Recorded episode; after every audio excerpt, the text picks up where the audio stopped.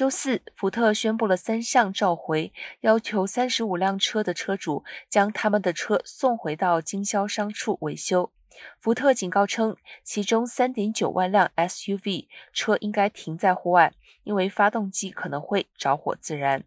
福特已经报告了十六起发动机的着火事件，其中十四起发生在出租车公司的车辆上，一人被烧伤。火灾似乎仅限于2020年12月1号至2021年4月30号期间生产的 SUV。